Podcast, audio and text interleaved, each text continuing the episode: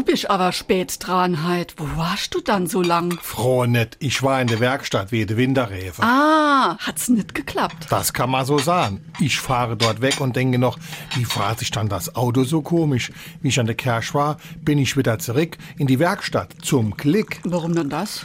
Ey, die Radmotoren waren nur handwarm angezogen. Stell dir mal vor, ich wäre auf die Autobahn gefahren, was dort passieren könne. Ach du lieber Gott, das hätte ja keine Bs ausgehen. Natürlich, das wäre der reinste Ritt über den Bodensee gewesen. SR3. Warum wir so reden. Wie man schwätze.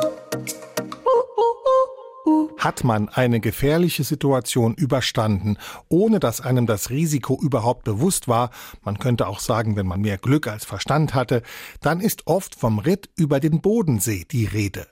Diese Redewendung bezieht sich auf die Ballade Der Reiter und der Bodensee von Gustav Schwab. Vorlage dafür ist eine Sage, nach der ein Reiter ahnungslos über das dünne Eis des zugefrorenen Bodensees galoppierte.